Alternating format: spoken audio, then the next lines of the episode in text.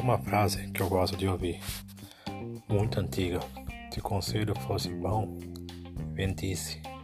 Conta o conselho que eu recebi nesse período dessa fala e hoje eu usei lá na frente. E hoje muitas pessoas que me vê falou, eu nunca vendi conselho para você, mas eu vendi você. Mas todo aquele conselho que essas pessoas me deu, que me ofendia ao dizer que estava vendendo, eu fiz uma poupança e hoje eu usei ela. O que eu uso para a sabedoria de hoje.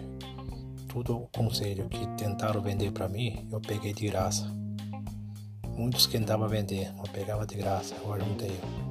Hoje eu montei um memorial sobre tudo o que acontece na vida do passado e na vida do presente. E a sabedoria que eu te tiro para, para hoje, saber lidar com a situação com facilidade. Quando tiver dificuldade, nunca procuro pessoa errada. Quando precisar de ajuda, nunca procuro pessoa que não fala coisa com coisa.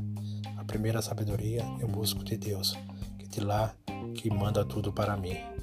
Quantas vezes mandaram as pessoas tentando vender conselho, falando, ofendendo, era ver o próprio Deus me orientando.